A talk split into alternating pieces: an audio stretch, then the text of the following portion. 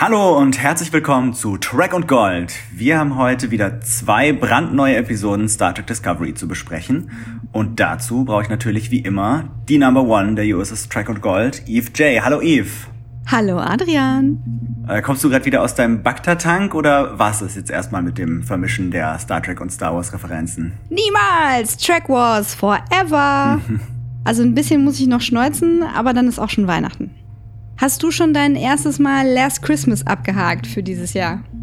Äh, ich glaube nicht. Dadurch, dass man nicht vor die Tür kommt, äh, wird man auch nicht gewammt. Außer man macht es selber. Äh, ich habe da eine Playlist bemüht, um ein bisschen Atmosphäre zu schaffen, um in Weihnachtsstimmung zu kommen. Und da war das, glaube ich, der zweite Track. mhm. Wo wir bei Musik sind, heute kommen wir der mysteriösen Zeit- und Raumumspannenden Musik ein Stück weiter auf die Schliche. Bist du bereit? Intro.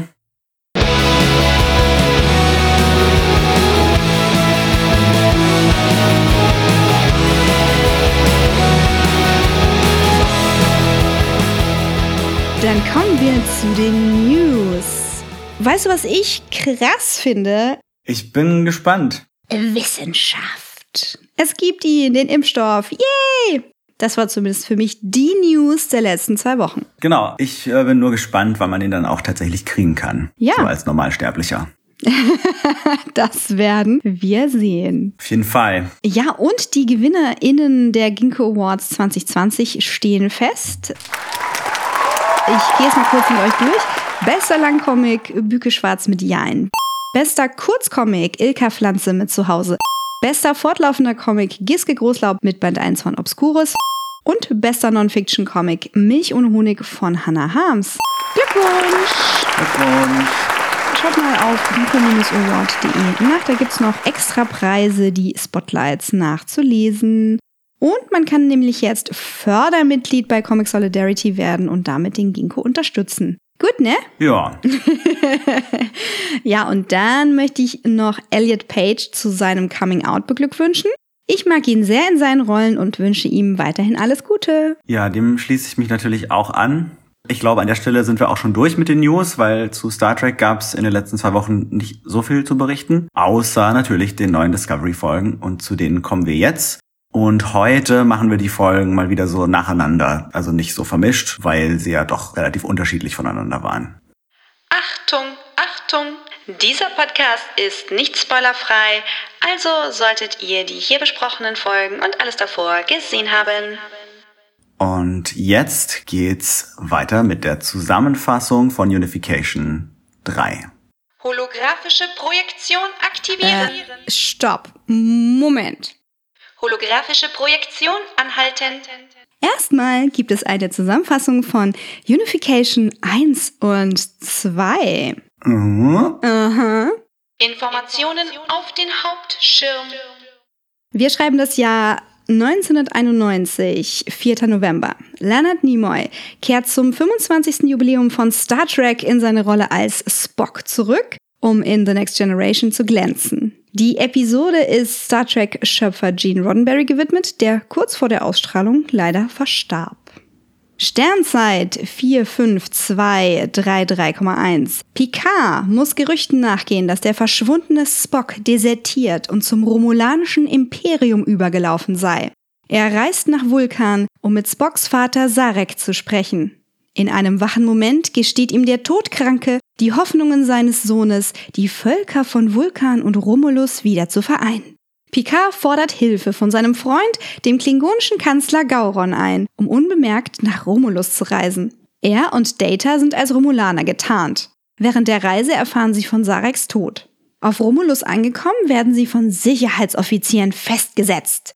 Sehr zur Überraschung sind diese mit Spock im Bunde, der einen Plan zur friedlichen Wiedervereinigung hat. Ganz andere Pläne hat Kommandeurin Sela, Tashayas eigentümliche Zeitreisentochter, die eine feindliche Übernahme Vulkans durch Romulus anstrebt. Die beiden setzen ihre Hoffnungen jeweils in den aufstrebenden Prokonsul Neral, der ein doppeltes Spiel treibt. Derweil muss sich Commander Riker mit ein paar Ferengi abgeben. Selas Intrigen können vereitelt werden, aber auch Spock und seine Anhänger müssen noch Geduld haben. Die Zeit der Zusammenkunft ist noch nicht gekommen. Picard teilt zum Abschied Sareks Gedanken mit Spock und wünscht ihm gutes Gelingen. Und jetzt kommen wir zu Teil 3. Holographische Projektion fortsetzen. I want the truth for all of us. Didn't my crew and I work together to save all sentient life in the universe? Didn't you see all of us, imperfect and flawed as we all are, still live up to our best ideals? It is the greater good I am fighting for. Together you could create something bigger than yourselves. That's what the Federation is. Michael hat weitere Hinweise auf den Ursprungsort von The Burn gefunden und meldet dies Admiral Vance. Daten aus dem Experiment SB-19 könnten helfen, den Ort näher zu bestimmen, doch das Experiment wurde vom Planeten Nivar durchgeführt, der nicht mehr zur Föderation gehört. Dort denkt man, dass SB-19, eine Alternative zum Dilithium-Warp-Antrieb, den Burn verursacht hat. Die Discovery bricht zu diesem Planeten auf, den sie unter seinem alten Namen Vulkan kennt. Heute wohnen dort aber neben den VulkanierInnen auch die RomulanerInnen. Michaels Bruder Spock hat diese Wiedervereinigung einst angestoßen, weswegen man sie dort wohlwollender empfängt als frühere FöderationsvertreterInnen. Die SB-19-Daten will Präsidentin Torina aber trotzdem nicht rausrücken. Also beruft Michael sich auf ein altes vulkanisches Ritual, das Tekalin Ket, in dem die Angelegenheit höchst logisch ausdiskutiert werden muss. Neu daran ist, dass einem dabei eine Ordensschwester der Coat Milat zur Seite gestellt wird. Michaels Überraschung ist gigantisch, als sich diese Schwester als ihre Mutter Gabrielle herausstellt, die wohl schon etwas länger in der Zukunft ist als Michael. Während Mutter und Tochter sich neu kennenlernen, versucht Saru bei der Präsidentin für eine bessere Beziehung zwischen Föderation und Nivar zu werben. Michael tritt vor das Quorum. Ihre Motive und ihre Vertrauenswürdigkeit werden in Frage gestellt, auch durch ihre Mutter. Erst als Michael sich öffnet und ihre Zweifel an der Föderation und an sich selbst offenbart, verschafft sie sich Respekt. Die romulanischen und vulkanischen Mitglieder des Quorums werden sich jedoch nicht einig. Um den Frieden auf Nivar zu wahren, zieht Michael ihre Anfrage zurück. Der Twist? Die Präsidentin war so beeindruckt von Michael, dass sie die Daten trotzdem freigibt. Gabrielle bleibt auf Nivar, lässt aber erstmals echte Hoffnung auf ein Wiedersehen zu. Während all das geschieht, hadert Tilly damit, ob sie den Posten als erste Offizierin annehmen soll, den Saru ihr angeboten hat. Fast alle ihrer KollegInnen ermutigen sie schließlich dazu und sie sagt ja. Maike, die anfangs noch mit dem Gedanken gespielt hatte, zusammen mit Book und Grudge die Discovery zu verlassen, ist sich jetzt sicher, dass das Schiff weiterhin der richtige Platz für sie ist. Informationen pausieren. Wow. Yes, und ich glaube, da haben wir wieder ein paar Fragen. Oh ja. Fragen und Antworten. Ähm, würdest du deine Mom, die du seit du ein Kind bist, tot geglaubt hast und der du durch ein Jahrtausend durch einen Zeitsprung gefolgt bist, einfach so wieder zu ihren Wahrheitsnonnen zurückgehen lassen? Ähm, wahrscheinlich nicht. What a convoluted question. Aber warum ist Gabrielle ausgerechnet dort eingekehrt? Hatte sie das gesagt? So ungefähr. Also sie ist wohl nicht auf Terralysium gelandet, wie sie ursprünglich ja oder wie alle eigentlich angenommen hatten, sondern auf diesem Planeten, wo sie auch den Engelanzug eingefangen hatten. Ossoff hieß der, glaube ich, dieser Vulkanplanet oder was das war. Mhm. Und da ist sie dann gelandet, tausend Jahre später, und da ist es natürlich schon mal nicht so gemütlich. Und da hat sie dann irgendwie so ein paar Kolonisten oder so kennengelernt. Diejenigen, die sie dann tatsächlich von dort gerettet haben, waren aber eben die Koat Milat. Weil die so cool sind. Die sind so cool, dass Lava ihnen Ja, nicht widerstehen Auf kann. jeden Fall. Cool, cool. Ja, und dann hat sie sich denen gleich angeschlossen, weil sie so dankbar ist und die so cool fand. Aber wir wissen nicht, wie viel früher sie angekommen ist. Nee, das ist auch eine Frage, die ich mir gestellt habe. Es wird nicht genau gesagt, aber ich würde fast davon ausgehen, dass sie doch ein ganzes Stück vor Michael angekommen ist, weil sie sich da schon so eingelebt hat und dann auch anscheinend schon eine einigermaßen wichtige Rolle innerhalb von diesem Orden hat. Dann haben wir ja hier tatsächlich Spock ein bisschen gesehen und so Szenen aus Unification Teil 1 und 2 im Zusammenschnitt. Und da habe ich mich gefragt, ob Picard extra Data aus diesen Szenen rausgeschnitten hat, mit dem Spock eigentlich dieses Gespräch führt, wenn ich mich richtig erinnere. Oder ob das ein Algorithmus im Computer so macht, dass man sagt, hier, ich möchte bitte Spock reden hören, dass dann alle anderen rausgeschnitten werden. Ich fand es jedenfalls sehr berührend. Ja, total. Mhm. Und dann habe ich mich noch gefragt, ob ich der Einzige bin, der irgendwie so eine Arena in der Wüste und helle Badenkämpfe erwartet hat, als Michael so ein altes vulkanisches Ritual angekündigt hat. Ah, da bist du in der falschen Serie. Ja, wie gesagt, da müsst ihr in die andere Freitagsserie reingucken.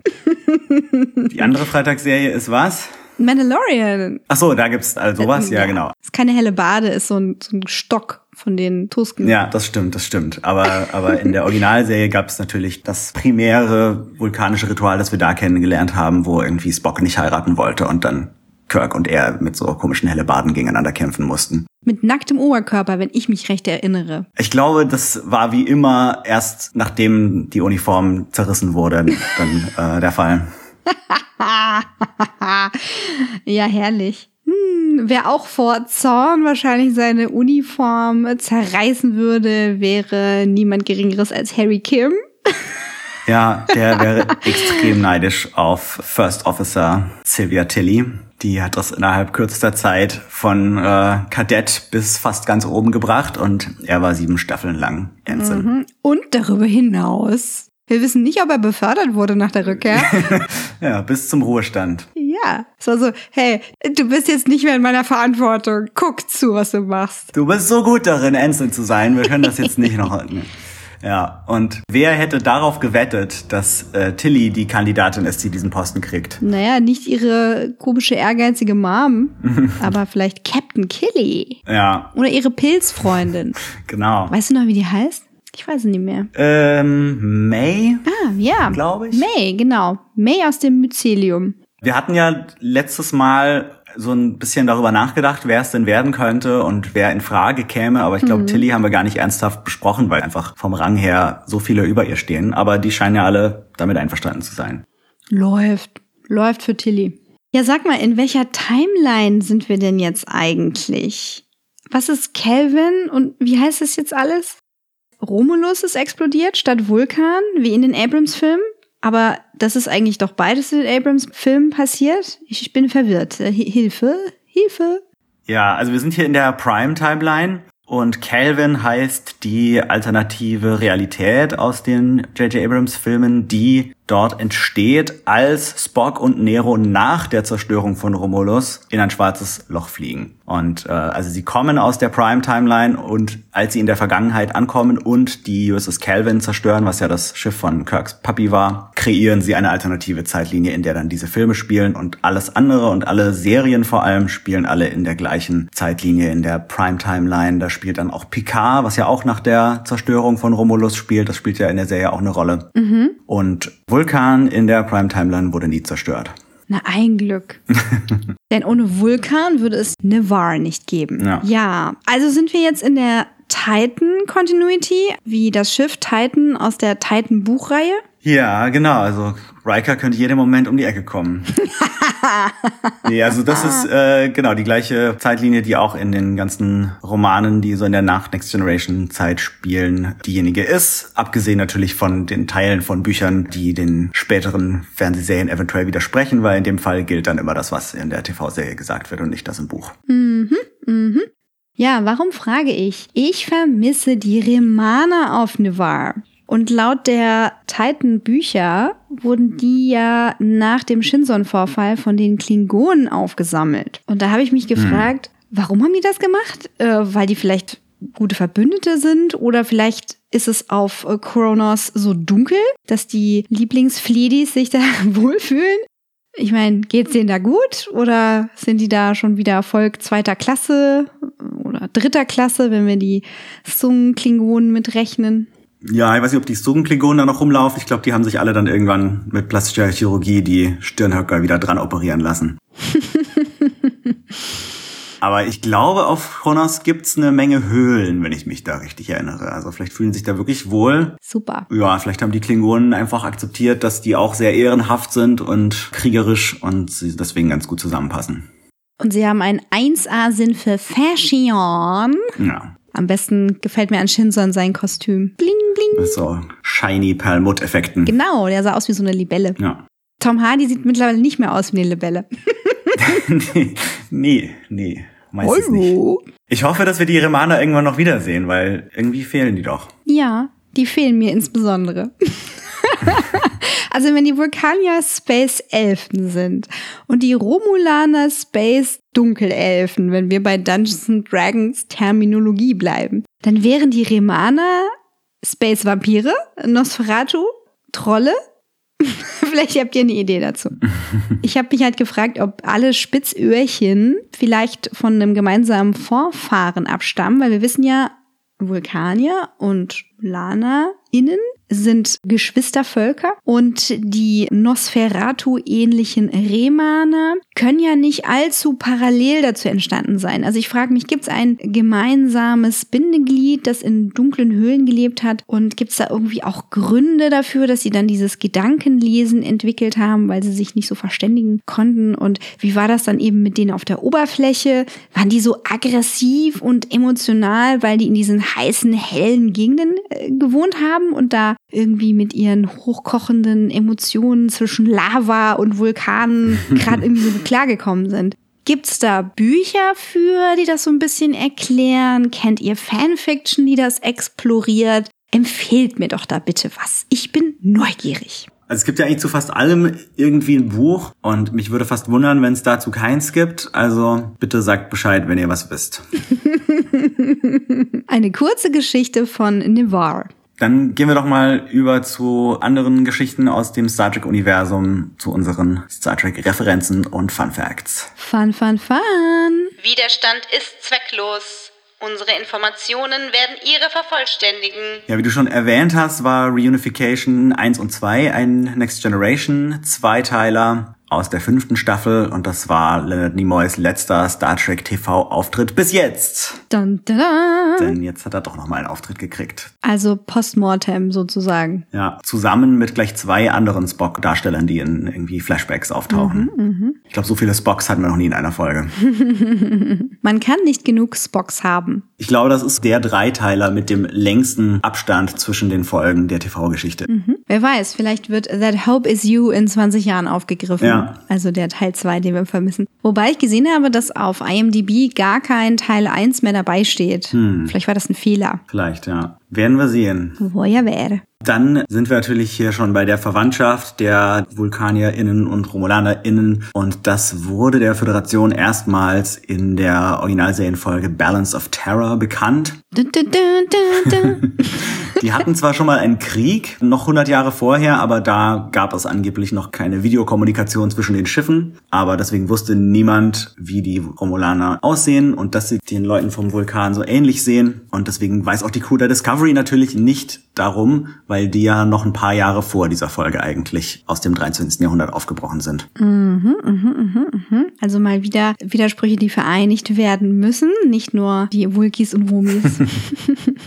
Nevar bedeutet, wenn man jetzt nachschaut, zwei Teile eines Ganzen. Und das kommt nicht von ungefähr. Du hast da etwas recherchiert, nicht wahr? Ja, das basiert auf einer von einer Fanautorin namens Dorothy Jones Hyde erfundenen vulkanischen Liedform. Und zwar ist es ein, ein Lied oder Gedicht, das sie veröffentlicht hat in Sparkanalia, Ausgabe 1. Das war das allererste Star Trek Fanzine aus dem Jahr 67. Wow. Genau, das war so der Anfang der Star Trek Fankultur, der damals eigentlich nicht so sehr ein Star Trek Fankultur, sondern vor allem eine Spock Fankultur war und äh, dem der auch hauptsächlich Frauen angehörten.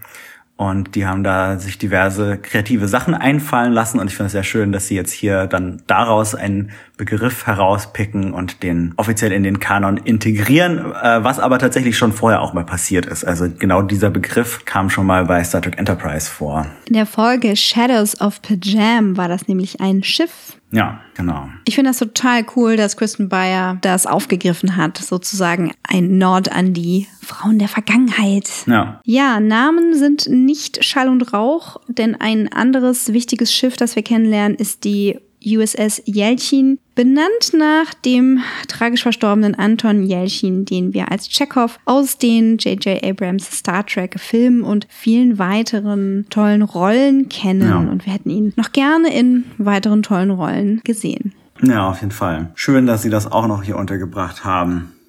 Und dann haben wir in dieser Folge natürlich noch den Orden der Koat Milat. Und die kennen wir aus Star Trek Picard, wo ja auch Elnor dazu gehört. Ja, Elnor, dessen Name übersetzt Star Trek bedeutet.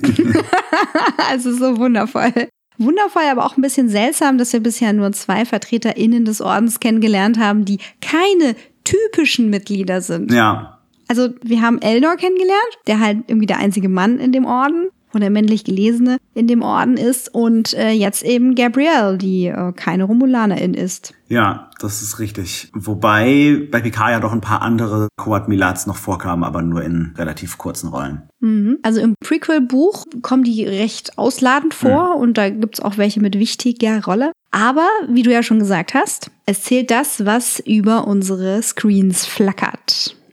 Fazit wird berechnet. Ja, sag mal, wie hat dir denn die Folge 7 Unification Teil 3 oder Unification 3 gefallen?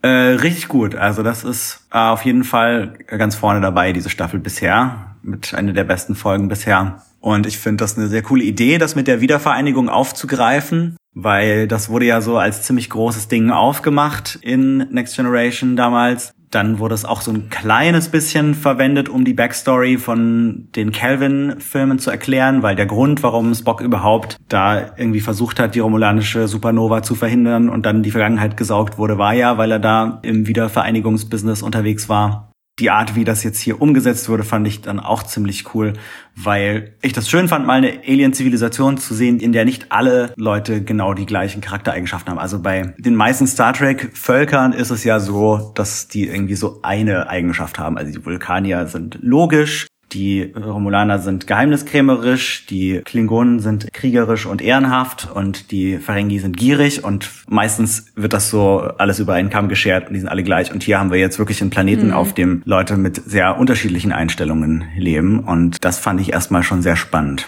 Mhm, ich wirkte dadurch natürlicher. Ja. Also bei den Charaktereigenschaften stimme ich dir total zu. Bei der Optik uh, fand ich die echt ulkig. Ich fand das nicht cool, wenn du das Make-up an so ganz normale Leute dran pappst und sagst, ja, die sehen halt aus wie du und ich, nur ein bisschen anders. Fertig. Also ich finde, da gehört ein bisschen mehr zu dem Look dazu. Da muss halt einfach alles zusammenpassen, um die Aliens glaubwürdig, fremdartig aussehen zu lassen. Also die Körperform mit dem Make-up, mit dem Kostüm, mit dem Schauspiel. Und ja, das kann natürlich so ein bisschen eintönig rüberkommen.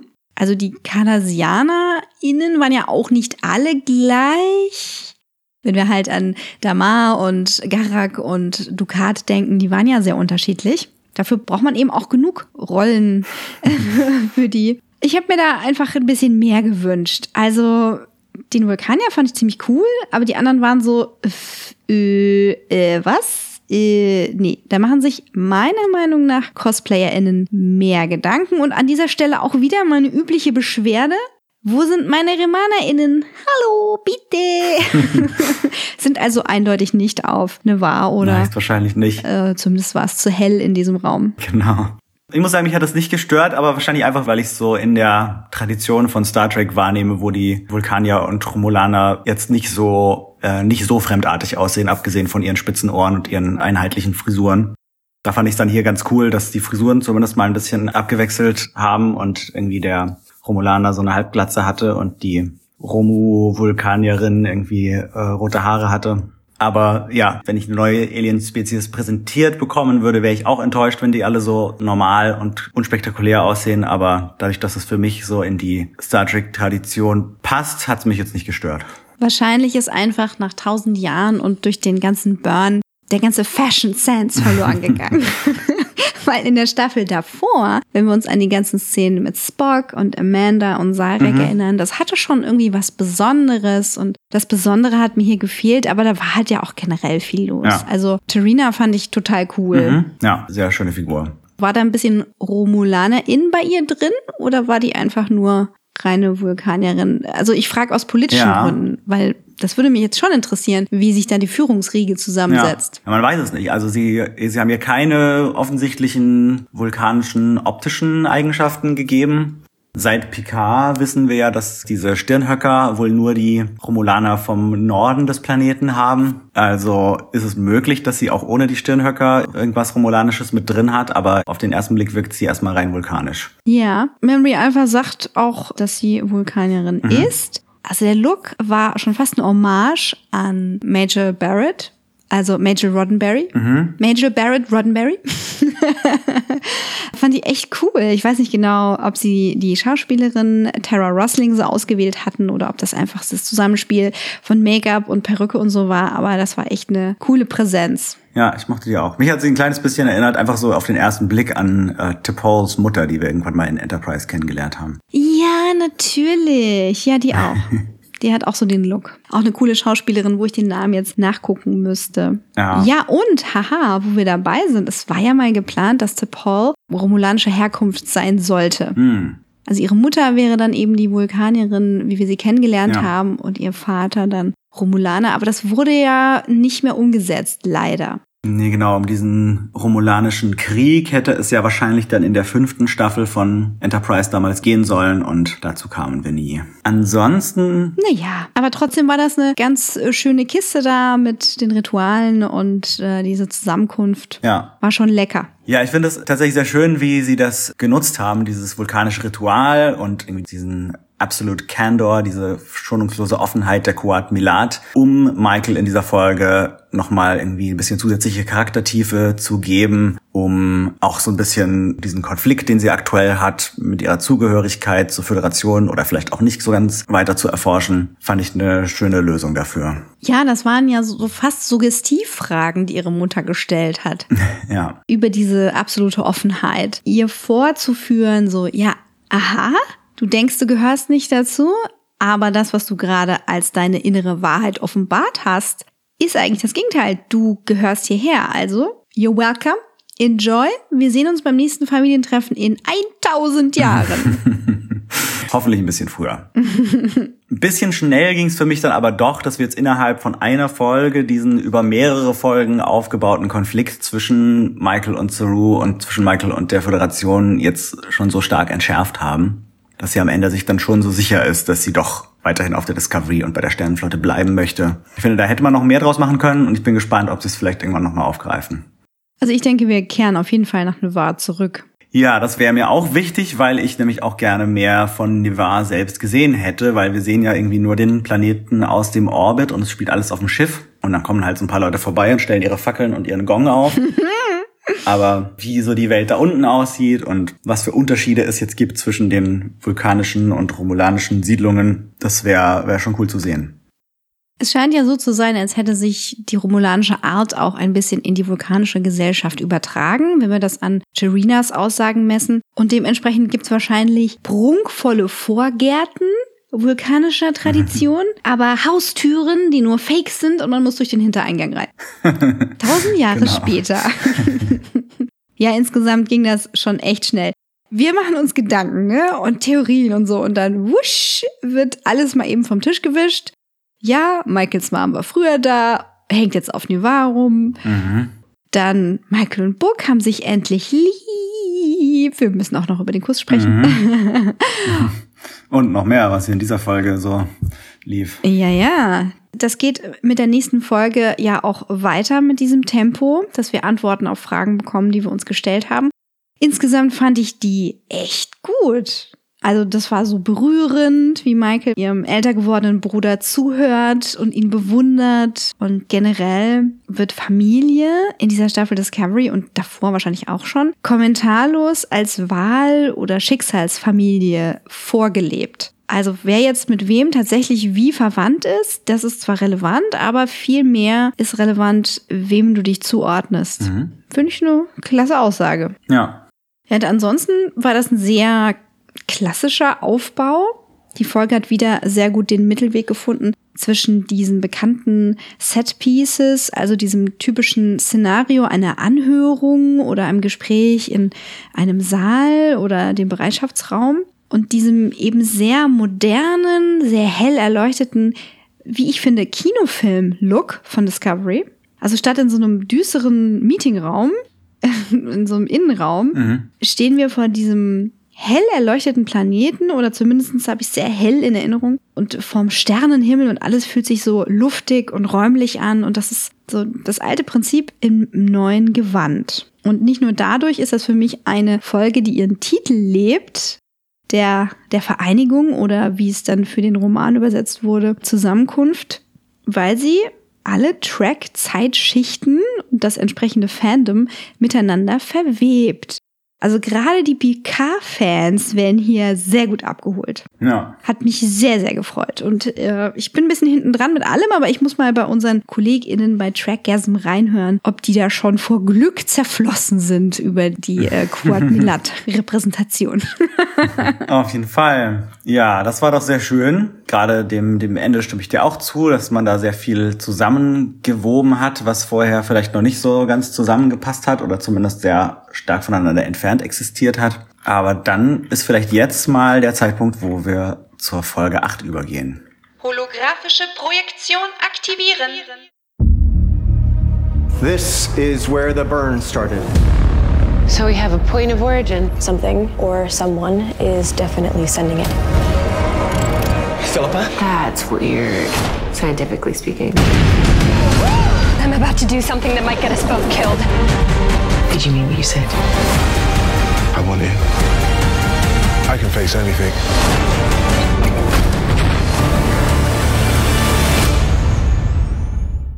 Book erhält einen Hilferuf von seinem entfremdeten Bruder Kahim.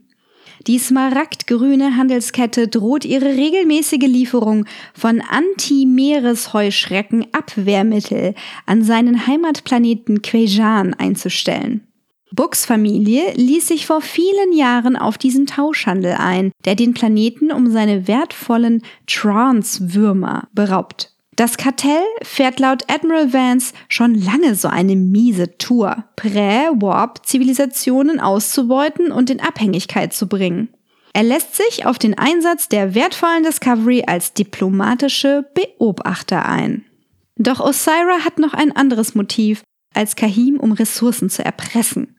Er soll die Discovery anlocken und Rin ausliefern. Denn dieser kennt ein Geheimnis, das der Kartellchefin übel zusetzen wird. Der Emerald Chain geht das Dilithium aus, wie er nun Tilly anvertraut. Falls das mit Rin nicht klappt, würde Osira auch mit Book vorlieb nehmen. Kahim lässt sich von Michael überzeugen, sich nicht länger mit der Zukunft seines Sohnes und des Planeten erpressen zu lassen. Adira, Day Stamets anvertraut, dass Day sich weder als Mann noch als Frau einordnet, arbeitet hart. Day und Stamets präsentieren die Analyse des Datensatzes von Nevar in Kombination mit den Black Boxes, die Michael und Book sammelten. Der große Brand begann im Verubin-Nebel, einem ungastlichen Ort. Von dort klingt auch die mysteriöse Melodie. Sarus Supergehör kann ermitteln, dass noch mehr dahinter steckt. Ein Sternenflotten-Notrufsignal? Derweil muss Philippa ihre gewohnt schwarze Lederkluft gegen einen weißen Superleitanzug eintauschen, denn auch die Krankenstation hat ein Upgrade bekommen. Mit einem Komplettscan wollen Dr. Kalber und Dr. Pollard herausfinden, was mit ihr nicht stimmt. Philippa möchte dringend Michael helfen, als sich die Situation auf Quajan zuspitzt. Doch das Team muss ohne sie auskommen und denkt sich einen Plan aus, der die Meeresheuschrecken vertreibt, nachdem sich Rin und Kayla Detmer an Bord von Books Schiff eine atemberaubende Schlacht mit Osiris Schiff, der Viridian, geliefert haben und diese in die Flucht schlagen konnten. Osira sind auf Rache. Für Adira gibt es noch viel zu tun. Day soll einen Algorithmus schreiben, der das Nutzsignal auf versteckte Nachrichten untersucht. Die Space Dads Dr. Kalber und Stamets sind stolz. Holographische Projektion deaktivieren. Yes. Hui, da war viel los. Da war einiges los. Und auch die Folge hat natürlich einige Fragen aufgeworfen. Fragen und Antworten. Am Ende der Folge frage ich mich dann vor allem, äh, tritt Book jetzt doch tatsächlich der Sternenflotte bei? Ey, Das wäre voll gut. Ist ja gerade im Posten als Ensign frei geworden. Ja, genau, stimmt. Ja, also vor einer Folge sah es noch so aus, als würden Michael und er einfach abhauen und die Sternenflotte hinter sich lassen und jetzt sind sie beide an Bord. Ähm, vielleicht muss er jetzt doch so eine, so eine komische Uniform anziehen, die ihm nicht gefällt, aber wäre ganz witzig, irgendwie ein paar neue Mitglieder der Crew aus dem 32. Jahrhundert zu kriegen. Aber wie heißt Book denn jetzt nun richtig? äh, Terax, ne? Ja, also das scheint zumindest sein äh, Geburtsname zu sein und der Name, unter dem er auf seinem Heimatplaneten bekannt war. Aber jetzt heißt er halt Cleveland Booker. Ich weiß nicht, ob er sich als Mensch ausgeben wollte.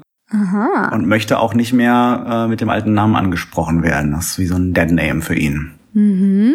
Da gibt's wohl eine Geschichte zu erzählen. Ja. Ja, ein bisschen komisch fand ich, dass es in dieser spirituellen Familie wieder nur Dude Bros gab. Mhm. Also ich fand den Bruder nur so mäßig überzeugend Ja. und ich meine, wäre das jetzt irgendwie zu komisch gewesen, wenn es eine Schwester gewesen wäre? Ne? Also hätte sich Eifersucht bei Michael auftun sollen müssen? Ich weiß nicht. Sind wir noch so hinten dran? Hätte doch auch eine Schwester sein können. Ja, hätte man auf jeden Fall machen können. Ich fand den Bruder auch nicht so interessant. Ja. Ob es dann interessanter gewesen wäre, allein dadurch, dass eine Schwester ist, weiß ich nicht, aber ich hätte gerne einfach mehr von dieser Familie auch gesehen. Da hätten eine verschiedene Familienmitglieder mit verschiedenen Identitäten dabei sein können. Hm. Ich verstehe auch jetzt nicht genau, ob das eine Familienzusammengehörigkeit aufgrund ihrer empathischen Fähigkeiten ist oder wie die sich da zusammengefunden haben. Da wird man ein bisschen allein mitgelassen. Ja, also wir wissen auch eigentlich immer noch gar nicht, ob das jetzt wirklich eine eigene Spezies ist auf Quajan oder ob das Menschen sind, die besondere Fähigkeiten haben und dort leben oder ob die irgendwie nur aussehen wie Menschen und diese Fähigkeiten aber irgendwie implantiert oder genmanipuliert oder was auch immer wurden. Man weiß es alles noch nicht und diese Folge hat einem da auch nicht viel Auskunft gegeben. Ich habe auch das Gefühl, da wird von Folge zu Folge ein bisschen der Kurs korrigiert. Oh ja, Ja. vielleicht macht's am Ende ja alles Sinn. Ja, was ist denn los mit Osira? Also, ich rede wieder von der Optik. Ja, Ich meine, da hätte es einen Make-up-Wechsel zwischendrin gegeben.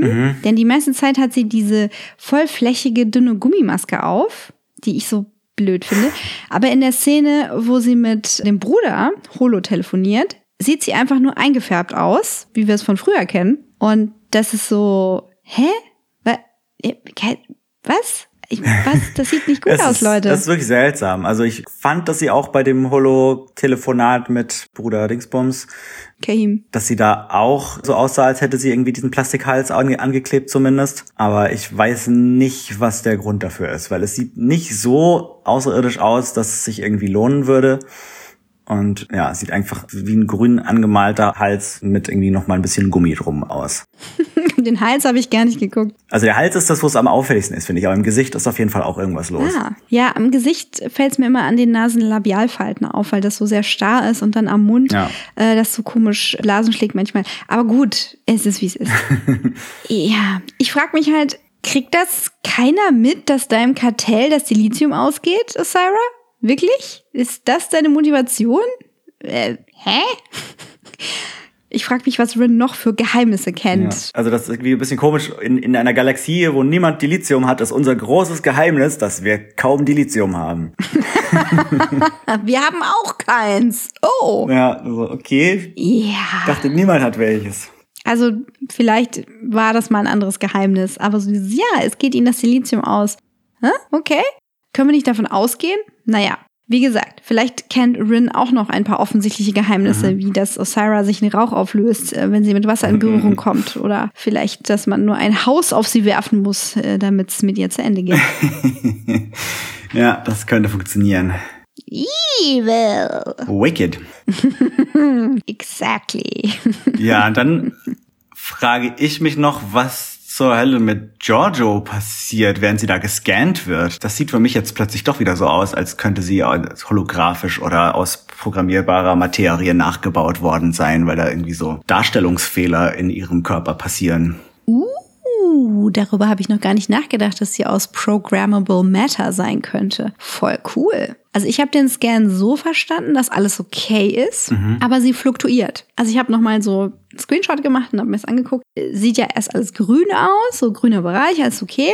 Und dann fängt das an rot zu werden und es geht so ein visueller Effekt durch ihren Scan, der aussieht wie die ganz, ganz alten Beam-Effekte aus Classic. Und hm, äh, das, was passiert, als sie sich aufbäumt, ist ein ganz hässlicher Effekt. Das sieht wirklich aus wie dieses, diese Holokommunikation Ja. auf Books Schiff oder das mit der programmierbaren Materie. Ich schätze, das liegt daran, dass die Effekte auf uns jetzt alle sehr, sehr ähnlich wirken, weil sie aus einer Schmiede sind. Und ich muss sagen, es sind mir auch ein bisschen zu viele. ich finde das irgendwie, ist da zu viel los. Obwohl sie die alle von zu Hause gemacht haben. In der Quarantäne. Ja, die Dafür ist es dann doch vielleicht beeindruckend. war halt Zeit. ja. Also ein bisschen viel los und ähm, wer weiß, ich, ich traue dem nicht, dass das auf irgendwas hindeutet. Also bei Odo waren die Effekte so simpel, dass man wusste, wenn halt irgendwas aussieht wie so orangene Marmelade, die schimmlig geworden ist, dass da dem nächsten Gestaltwandler sich verformt. Ja. Das war halt einfach, aber gut. Ja, und jetzt passiert sehr viel mit so Verzerrungen und Fluktuationen. So Partikeleffekte. Vielleicht fluktuiert sie auch zwischen den beiden Universen, aber da kommen wir noch mal zu in den Theorien. Können wir nochmal überlegen.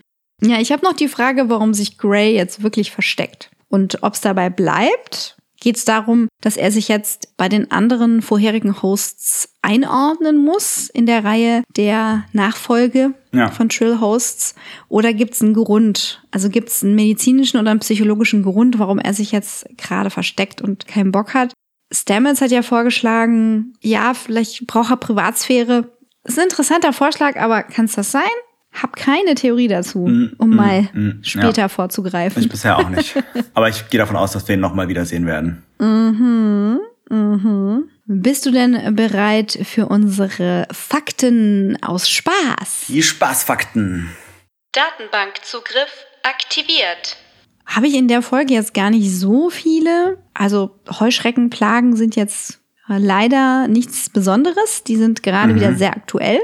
Hashtag Climate Ja. Change. Das sollte zu denken geben. Ja, das passiert ja hier wahrscheinlich auch aufgrund von so einer Art Klimaveränderung, weil es ja seit äh, The Burn, seit dem großen Brennen sich geändert hat, diese Bewegung dieser Heuschrecken. Ja, die sind irritiert worden davon, dass der Mond von Quajan aus dem Orbit gerissen wurde durch eine Subspace-Irritation. Und äh, da ist, hat sich also quasi an den Gezeiten etwas geändert. Und dann sind die rausgerannt aus dem Meer. So, huch, was ist los?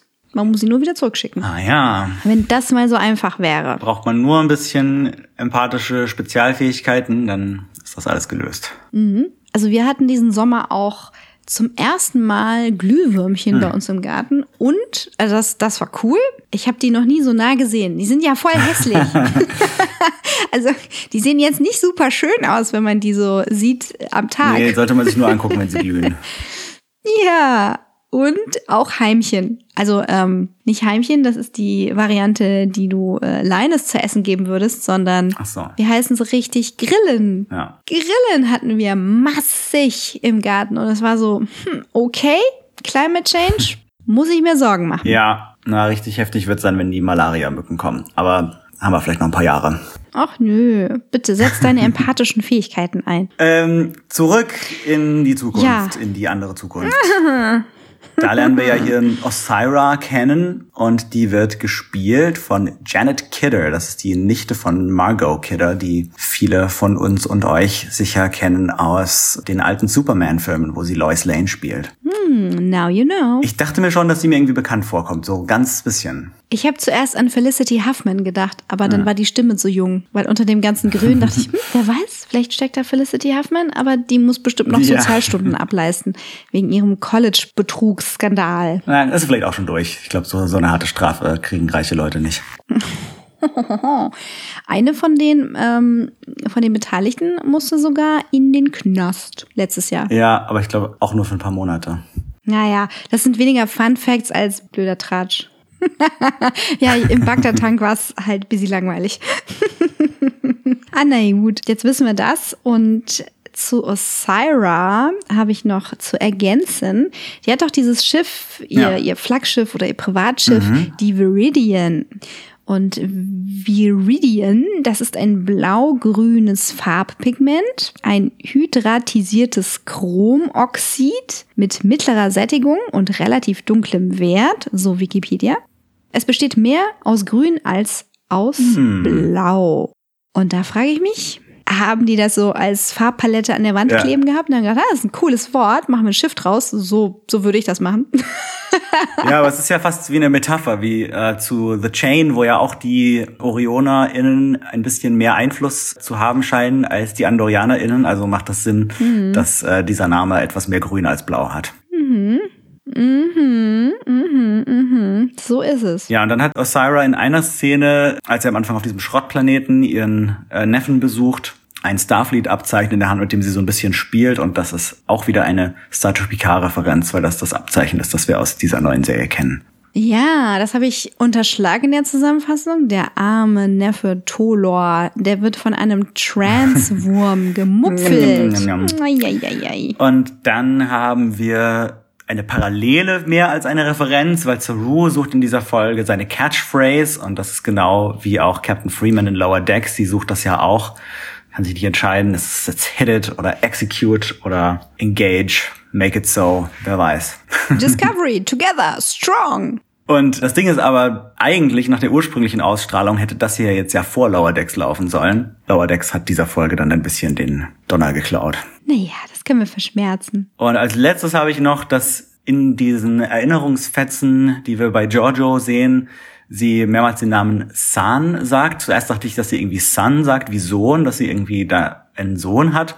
Aber sie sagt wohl auch laut Untertiteln San, also S-A-N. Und es gibt eine Figur namens San auch in dem Giorgio-Roman Die Standing, der ihre Vorgeschichte im Spiegeluniversum erzählt. Also das ist wohl irgendeine Figur aus ihrer Vergangenheit, die wir im Roman, glaube ich, ein bisschen kennenlernen. Ich habe den noch nicht gelesen, aber in der Serie vielleicht auch noch kennenlernen werden oder zumindest von ihm erzählt bekommen. Color me impressed. Ja, da passt äh, ausnahmsweise mal was zusammen äh, zwischen den Romanen und den Serien. Nicht von ungefähr. Ja, und dann frage ich mich hier wieder, wie hat uns und vor allem dir die Folge 8 gefallen? Fazit wird berechnet. Sanctuary. Ja, witzig. Wir hatten ja gerade in unserer vorherigen Folge die Serie Sanctuary beworben. Hat damit aber nichts zu tun. Am Anfang war ich begeistert. Und dann nahm die Folge, also zumindest für mich persönlich, stark ab, weil sie wohl nicht meinen speziellen Erwartungshaltungen oder meinem speziellen Gusto entsprach. Also was ich cool finde, Saru war eine Veränderung anzumerken. Ich muss wirklich schwer grinsen, als er das mit den Catchphrases angefangen hat. Das, das war einfach so ein schöner Meta-Gag und dann das Gesicht von Bryce und Michael dazu, als er dann Execute sagt und alle nur so, um, uh, ah, mm, okay. Und äh, Tilly dann auch so, ah, vielleicht, naja, okay, probieren wir nochmal.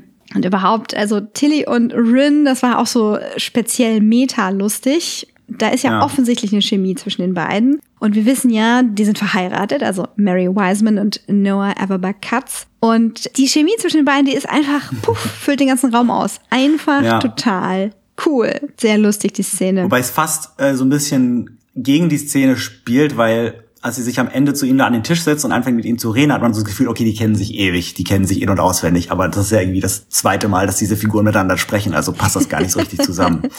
Aber ja, ja, ja. wäre irgendwie lustig, wenn diese Figuren sich jetzt in der Serie auch näher kommen. Ja, vielleicht kriegt Rin dann ein bisschen ein Makeover.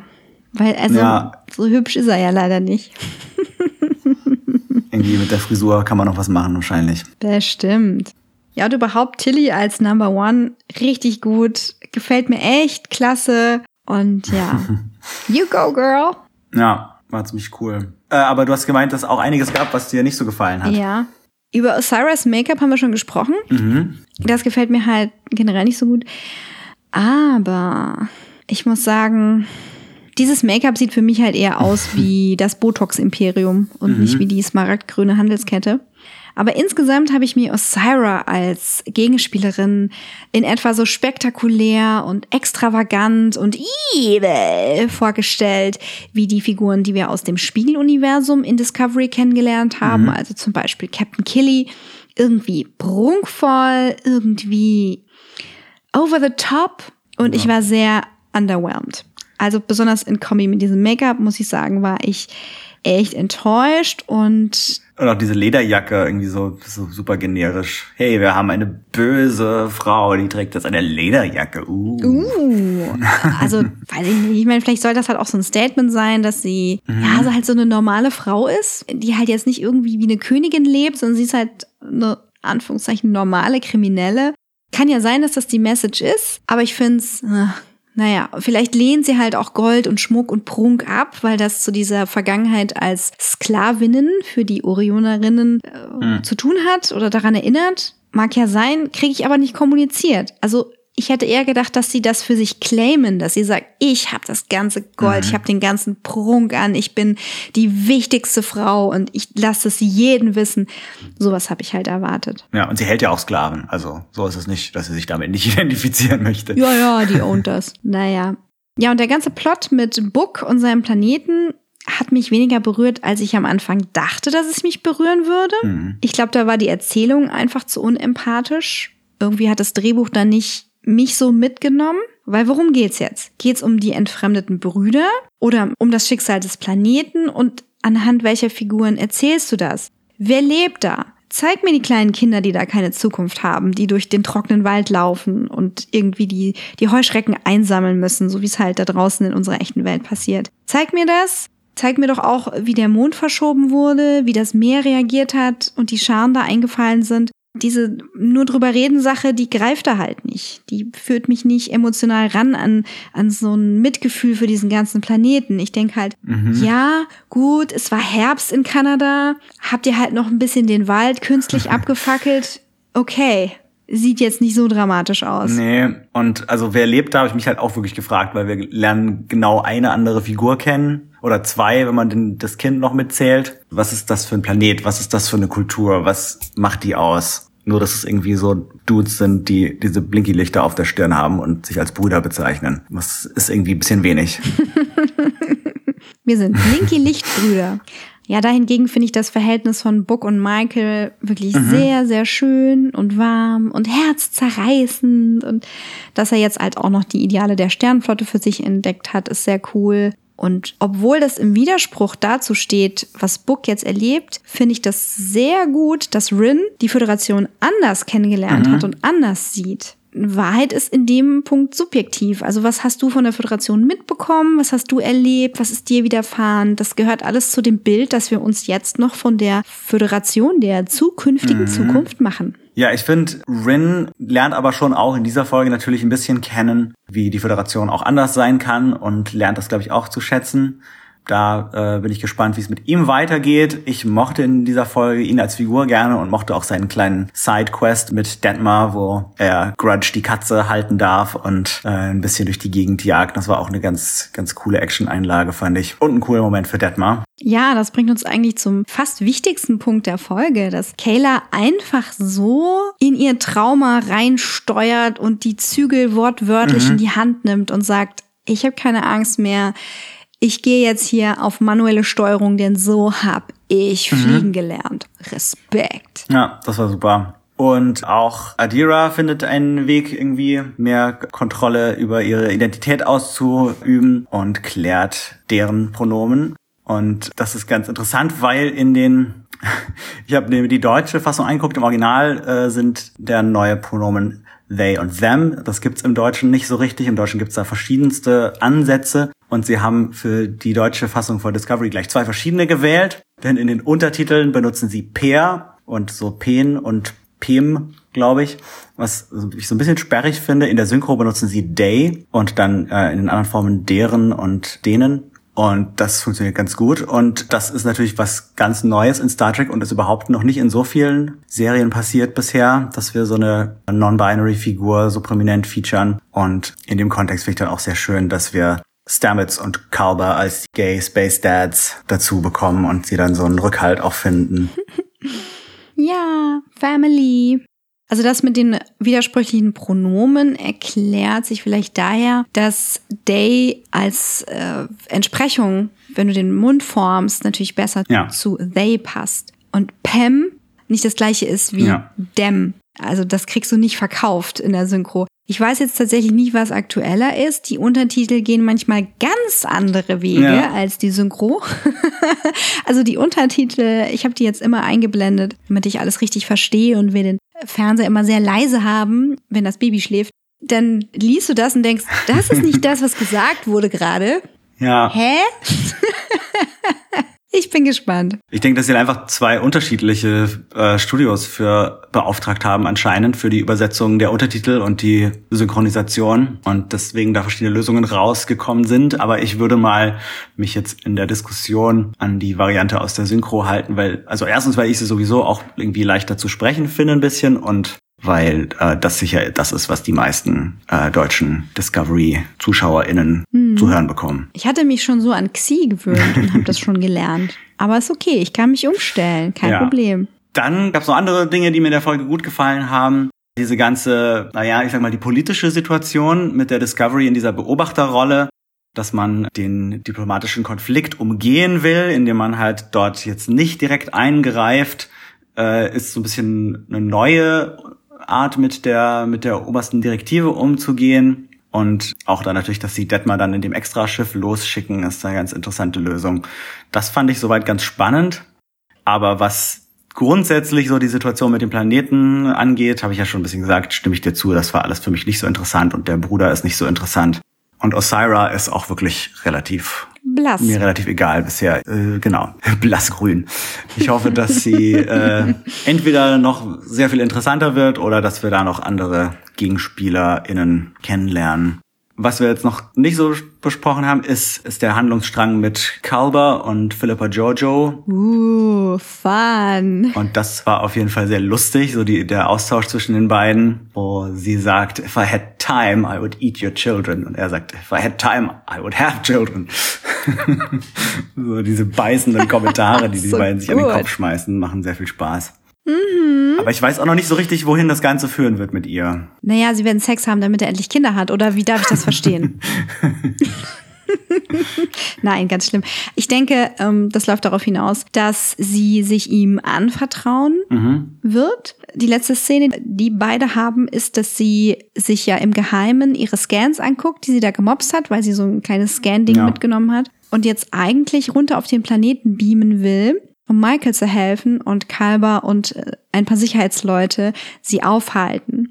Und er ihr vorschlägt, sich doch jetzt mal privat Ja. zu unterhalten. Und entweder wir sehen diese Szene, die daraufhin folgt, als Rückblick in der nächsten Folge, Terra Firma Teil 1, oder das ist irgendwie auf dem Schneidetisch gelandet, aber dafür ist es zu interessant. Ja, nee, ich denke, dass wir da schon noch mehr darüber erfahren, aber bisher ist es noch sehr offen. Und dann möchte ich noch mein Lieblingszitat und Witz aus der Folge erwähnen, dass es als Michael das Kind abholt und sagt, hier, wir gucken uns jetzt mal hier den Reptiloiden an. His name is Linus and you could peel off part of his face if you want. Yuck! How offensive! Äh, jetzt schon, ja. Aber sie sagt das mit so viel, äh, so viel Enthusiasmus und Euphorie, das, äh, das fand ich sehr lustig. Ja, mein Lieblingszitat von der Folge passt wunderbar dazu, denn so fing sie an, dass es Tilly zu Saru sagte, während sie ein bisschen Linus von ihm runterpegte. Äh, ja, Linus ähm, ist in sein Quartier verbannt und äh, Linus darf auch nicht in die Cafeteria kommen, bis er sich nicht fertig Ja. geschält hat. Wunderschön. äh, da ist auf jeden Fall eine Katzenbesitzerin am äh, Keyboard. Oder eine Schlangenbesitzerin, wer weiß. Das machen die ja in ihrem Enclosure. Also die Schlangen häuten sich ja nicht in der Wohnung, die ziehen sich dann zurück. Ja. Die brauchen viel zu essen und dann brauchen die Schlaf und dann ist es kurz anstrengend und wenn man ihnen helfen muss, dann kriegen sie irgendwie was Besonderes zu essen oder werden ein bisschen eingepinselt. Also frage ich mich, warum kriegt Linus nicht irgendwie supi Essen gebracht? So, wir sehen irgendwie den, den Koch, der halt sonst in diesen Synthesizer irgendwelche Zutaten stopft, damit er Essen machen kann. Und dann so, oh, Leute, was schon wieder fünf Gänge Menü für Linus? Was will der? Erbsengulasch mit äh, Sternenstaubcreme? Na gut, Hauptsache wir haben hier weniger Linus auf dem Schiff rumfliegen. Ja, aber vielleicht will es auch keiner machen, weil, weil er alle so genervt hat mit seinen äh, Teleportationsgags. Der muss ja sowieso für jeden Gag herhalten. naja, das bringt mich persönlich jetzt auch zu den Theorien. Hast du zu Linus eine Theorie? Nur, dass dann noch mal was unerwartet Ernsthaftes mit ihm passieren wird, weil er gerade eben für jeden Gag Hm. herhalten muss. Ja, das würde Sinn machen, das irgendwie mal umzulenken am Ende. Mhm. Tja, und was glaubst du? Ähm, so zur großen Frage der Staffel mit dem Burn. Da werden wir bestimmt bald mehr rauskriegen, wenn sie da zu diesem Nebel, aus dem das Notsignal kommt, hinfliegen. Aber auch überlegt habe ich mir, wenn das mit dem Burn dann mal aufgeklärt ist, können dann die, die Vulko-Romus ihr Stargate-Netzwerk fertig bauen. Oder was ist das? Ach so, ich habe da nicht wirklich so, ich war da nicht so wirklich investiert in diese Technologie, die, was, 19? SB, Dingsbums? S- XB19? SB19. Ja, es Nee. ist ein bisschen ein generischer Name. Da ist schwer, sich zu nah zu, zu interessieren, aber es sah auf jeden Fall so aus, als würden die da so große Portale bauen, durch die man, durch die die Schiffe dann durchfliegen können. Mhm. Ich habe mich gefragt, ob das dann vielleicht eh einfach nur so ist, dass diese Portale so einen Zugang zum Sporennetz äh, bieten und dann kann man es auch gleich wie die Discovery machen. Ah, ja, ich weiß nicht, ob das Mycelium da nicht was dagegen hat. Na, da muss sich schon jemand, jemand einplagen, der irgendwie selber ein paar Pilze im System hat. Aber mit dem wunderbaren Palmoliv auf den Händen. Absolut. Ja, und dann hoffe ich so ein bisschen, äh, dass wir mit Rin endlich den Andorianer auf dem Schiff bekommen, der uns in Enterprise damals verwehrt blieb. Weil da gab's ja für die fünfte Staffel den Plan, Shran zum äh, regulären Crewmitglied der Enterprise werden zu lassen. Und Geil. das hat dann natürlich nicht geklappt, weil es nie eine fünfte Staffel gab. Ist okay. Jetzt haben wir die Chance. Oh, das wäre super. Meinst du, sie werden seine Antennen wiederherstellen? Weil ich liebe die animierten Antennen von den Andorianern. Ja, die sind schon cool. Wobei ich finde, dass Rin tatsächlich besser aussieht als die anderen AndorianerInnen, die wir bisher in Discovery gesehen haben, weil er äh, eben jetzt nicht diese zwei Sets von Antennen hat, weil der hat immer diese ganz kleinen Antennen an den Augenbrauen und dann die größeren auf dem Kopf und das war mir immer zu viel und bei ihm, dadurch, dass die oberen ab sind, äh, sieht das für mich wieder okay aus. Aber das ist einfach eine Make-up-Frage. Ja, so macht man sich's einfacher. Da habe ich ja viele Ansprüche und wenig Antworten. Also ich wüsste nicht, wie ich es jetzt machen würde. Ich fand's halt cool, dass Shran damals so seine eigene Animatronik hatte Ja. für seine Tentakel und dann der ähm, Animatroniker und Jeffrey Coombs da miteinander agiert haben eigentlich. Ja, ja, das, das sah echt gut aus. Ja, mhm. also ich frage mich natürlich auch, wie es mit Philippa weitergeht. Und ich lasse mich mal überraschen. Ich fand deine bisherigen Ansätze, ob sie jetzt aus programmierbarer Materie besteht, weil sie ersetzt wurde oder ein Hologramm ist, äh, finde ich cool. Aber dazu verhält sie sich zu natürlich. Andererseits ist sie eine Ansammlung von Catchphrases. Also, pf, keine Ahnung. Äh, ich glaube eher, dass sie ja zerfasert, also dass sie äh, aus der Phase gebracht wurde, eben dadurch, dass die Universen da sich voneinander wegbewegen. Ja, Und da wäre meine Theorie, dass die Polarität ihrer Moleküle umgekehrt werden muss. im Zweifelsfall muss man immer die Polarität umkehren. Ja. Aber wenn man sie umpolt, wer weiß, wer weiß, wer sie dann noch ist. Ja. Gehört das nicht zu ihrer Genetik? Aber äh, interessant wäre es natürlich, wenn es tatsächlich daran liegt, dass, sie- dass das Spiegeluniversum jetzt so weit weg ist in dieser Zukunft.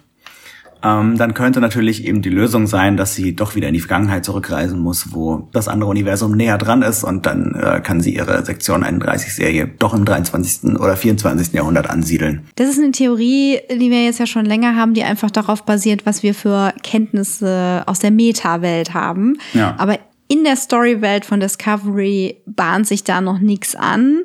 Aber die bewegen sich ja mit sehr großer Geschwindigkeit vorwärts, wie wir schon festgestellt haben.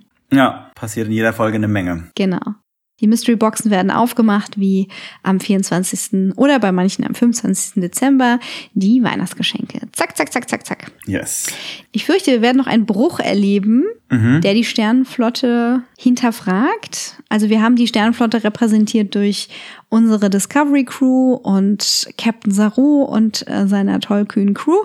Und dann haben wir aber eben noch Admiral Vance und das, mit dem er sich rumschlagen muss und die Entscheidungen, die er getroffen hat. Ja, und das könnte natürlich sein, dass diese Sternenflotte nicht die ist, die wir kennen und lieben.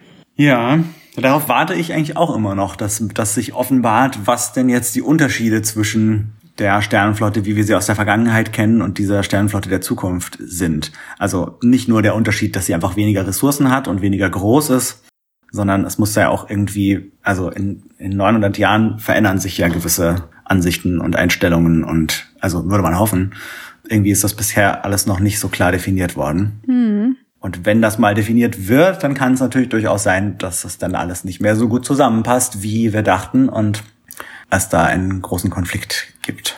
Also zumindest gibt es den offensichtlichen Konflikt, dass sie nicht hinterherkommen mit dem, was sie eigentlich machen müssten. Mhm. Wir denken da an den Lonely Federation Guy, der einfach in zweiter Generation sein ganzes Leben auf einem Außenposten sitzt Mhm. und niemanden getroffen hat aus der Föderation. Also Ja. sehr traurig. Und Ja. dann denken wir an die 50 Sternensysteme, die gerade unter einer ähnlichen Situation leiden wie der Heimatplanet von Book. Das ist eine Menge. Das Ja. ist, ähm, das schreit ja nach äh, fünf Staffeln Discovery, die allein das wieder herrichten. Auf jeden Fall. Das könnte natürlich auch sein, dass das das Ende für die liebenden Michael und Book ist, dass sie irgendwie zurück muss in die zukünftige Vergangenheit und er dann da bleibt und sagt, hey, pass auf, ich muss hier aufräumen. Ich bin jetzt Teil der Föderation, der neuen Föderation und ich möchte all diesen Leuten da helfen. Ich fürchte aber, dass es eher so sein wird, dass sie diese Staffel als Paar nicht überleben oder tatsächlich einer von den beiden nicht überlebt, was wahrscheinlich nicht Michael ist, sondern Book. nicht. äh, ja. Ja, ich hoffe, er muss sich nicht opfern. Ich finde bisher eigentlich ganz schön, dass Michael nach ihren äh, komischen Verwicklungen mit Vog Schrägstrich Tyler jetzt mal irgendwie so ein, eine relativ gesunde Beziehung erlebt mit mal so einem äh, nicht toxischen Dude, soweit wir ihn kennenlernen. Das ist doch schon mal schön. Man könnte das ja auch einfach mal bestehen lassen und äh, gucken, wie Ja. was man über eine funktionierende, entstehende Beziehung in dieser Welt erzählen kann. Ich denke, da ist auch viel Potenzial drin. Oh, total gerne. Ja, auf jeden Fall. Das ist auch das, was wir an Geschichte, an Fiktion, an Leitbild brauchen für unsere eigene Zukunft. Ja. Shay, Shay, Shay, Shay, Shay. Tja, und auch sehr schön ist natürlich die kleine Familie, die sich da gerade anband mit Stamets und Kalber und Adira. Und wären wir jetzt in den 90ern, gäbe es auf jeden Fall eine Folge, wo sie Adira adoptieren müssen oder sich als Rechtsvormund für Day anbieten äh, müssten, um irgendein Problem zu lösen, um das halt nochmal so fix zu machen und halt wirklich so äh, das runde Stück durch die eckige Öffnung zu kloppen, damit es wirklich dem Letzten klar ist, wir sind eine Familie. Wer weiß, wie es bei Discovery sein wird. Vielleicht Ja. intensiviert sich die Beziehung, vielleicht auch nicht. Man kann ja auch irgendwie argumentieren, dass Adira durch deren ganzen vorherigen Hosts eigentlich viel, viel älter ist als Stamets und Kolber und deren Vormund sein sollte. Ja. also, äh, die gehen zusammen einen trinken. Ende. Genau. Ja, und dann die große, große Frage. Was denkst du erwartet uns im Verubin-Nebel? Puh, irgendein Schiff mit Notruf. Es, äh, vielleicht ist es auch was aus der Vergangenheit. Das wäre so ein, ein, ein Ansatz, der interessant sein könnte. Ja, es gibt sehr, sehr viele Möglichkeiten, was in dieser Mystery Box drin steckt. Ich sehe noch nichts, ich sehe noch keine Hinweise darauf, was es sein könnte. Nicht wirklich, ja. Es ist ein Föderationsschiff wahrscheinlich, weil der Notruf ein Föderationsnotruf ist. Aber ob es ein neues oder ein altes ist und ob es ein abtrünniges oder ein verloren gegangenes oder was auch immer Schiff ist oder ob das Schiff überhaupt noch da ist, weiß niemand. Es wurde ja auch nicht gesagt, ob es ein alter oder ein neuer Code ist. Also Ja. wir werden da noch ein bisschen in der Ungewissheit gelassen. Ich frage mich generell, wie lange Admiral Vance noch verargumentieren kann, die Discovery da ihr Ding machen zu lassen. Der hat ja auch andere Leute, mit denen er sich da absprechen muss. Mhm. Und jetzt gibt's ja wahrscheinlich erstmal Stress mit Osira, weil die denkt sich halt auch so, ja, was kümmert mich eure Sternflottentaktik, dass ihr euch da absichert? Es gibt jetzt halt Stress und nicht wenig und das wird sicherlich Konsequenzen haben. Ja. Ja, jetzt ist die Frage, gehen wir jetzt nach Argath, das jetzt schon zweimal erwähnt wurde, oder fliegen wir jetzt in den Verubi-Nebel? Ich bin gespannt. Die nächsten beiden Folgen heißen Terra Firma. Das bedeutet so viel wie festen Boden unter den Füßen zu haben. Klingt nicht so nebelhaft. Klingt nicht so nebelhaft. Und ich habe mir das ja äh, persönlich gewünscht, dass wir aus dieser Sternenglocke, äh, aus dieser bodenlosen Sternenglocke, wo die Ja. Föderation sich versteckt, äh, rauskommen. Wir, wir waren da jetzt nicht lange, aber vielleicht hat das was damit zu tun. Ja. Wer weiß. Solange es nicht wieder nur der kanadische Laubwald ist. Der ist ja schön und der muss sicherlich auch erhalten werden. Ja. Gut, also da sind wir sehr gespannt, wie es weitergeht. Und wenn ihr Gedanken dazu habt, wie es weitergeht, könnt ihr euch bei uns melden und uns das mal mitteilen. Zum Beispiel könnt ihr uns auf Twitter folgen, at Trek und Gold. Und da könnt ihr uns wissen lassen, wie ihr die Staffel findet, was ihr für Theorien habt, äh, auch gerne, was ihr sonst noch so schaut, hört oder lest. Und außerdem findet ihr uns als Dreck und Gold bei Facebook, bei Soundcloud, bei Apple Podcasts und da könnt ihr entweder Reviews oder Bewertungen dalassen und uns abonnieren und unsere alten Folgen nachhören. Ja. Ja, und wenn ihr nicht auf Social Media seid, könnt ihr uns auch eine E-Mail schreiben an trackundgold@gmail.com. Und wenn ihr uns gerne zuhört, dann geht doch auf patreon.com slash track und gold, um uns zu unterstützen und dafür zu sorgen, dass wir auch tausend Jahre in der Zukunft weiterhin hörbar bleiben. Uh, das wäre spannend. Wir sind unbekannte Signale aus dem Verubi-Nebel. Das ist die Auflösung. Oh nein, wir haben den Burn ausgelöst. Mist. Ja, wir waren das. Ups. Ja, Ah, sorry. Jetzt haben wir wieder nicht über den Kuss geredet. Ja, wir haben so ein bisschen darüber geredet, wie es mit der- Beziehung weitergeht, aber äh, ja, vielleicht müssen wir dazu dann doch wieder nächstes Mal kommen. Nächstes Mal.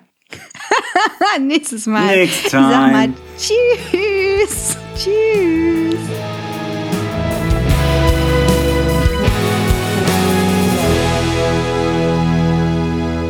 Sorry, du wolltest du noch weiter Nö. was dazu sagen?